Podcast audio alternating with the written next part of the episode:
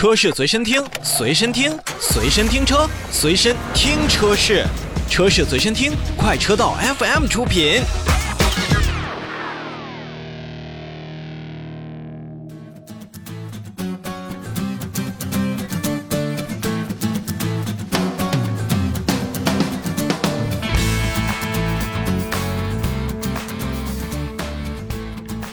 首先，让我们看召回。安徽江淮汽车股份有限公司向国家市场监督管理总局备案召回计划，决定从即日开始呢，去召回2015年1月20日至2015年12月24日生产的部分瑞风 X3 汽车，共计8万4186辆。